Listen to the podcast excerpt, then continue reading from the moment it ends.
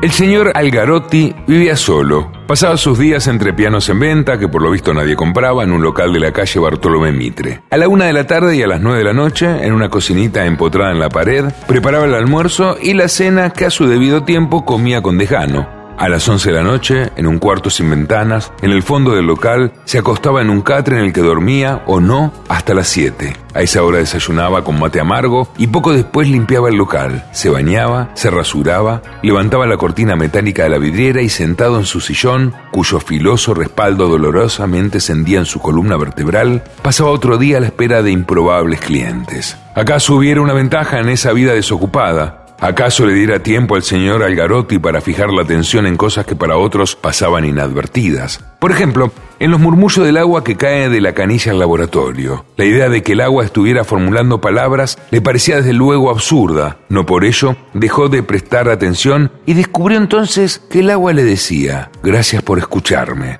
Sin poder creer lo que estaba oyendo, aún oyó estas palabras. Quiero decirte algo que le será útil. A cada rato, apoyado en el laboratorio, abría la canilla. Aconsejado por el agua, llegó, como por un sueño, una vida triunfal. Se cumplían sus deseos más descabellados. Ganó dinero en cantidades enormes. Fue un hombre mimado por la suerte. Una noche en una fiesta una muchacha locamente enamorada lo abrazó y lo cubrió de besos. El agua le previno. Soy celosa. Tendrás que elegir entre esa mujer y yo. Se casó con la muchacha. Y el agua no volvió a hablarle.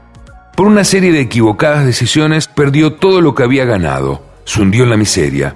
La mujer lo abandonó. Aunque por aquel tiempo ya se había cansado de ella, el señor Algarotti estuvo muy abatido. Se acordó entonces de su amiga y protectora, el agua, y repetidas veces la escuchó en vano mientras caía de la canilla al laboratorio. Por fin llegó un día en que esperanzado creyó que el agua le hablaba. No se equivocó pudo oír que el agua le decía, no te perdono lo que pasó con aquella mujer, yo te previne que soy celosa, esta es la última vez que te hablo.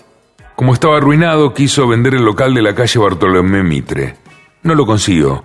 Retomó entonces la vida de antes. Pasó los días esperando clientes que no llegaban, sentado entre pianos en el sillón cuyo filoso respaldo cendía en su columna vertebral. No niego que de vez en cuando se levantaba para ir hasta el laboratorio y escuchar inútilmente el agua que soltaba la canilla abierta. Extracto de El amigo del agua, de Adolfo Bioy Casares.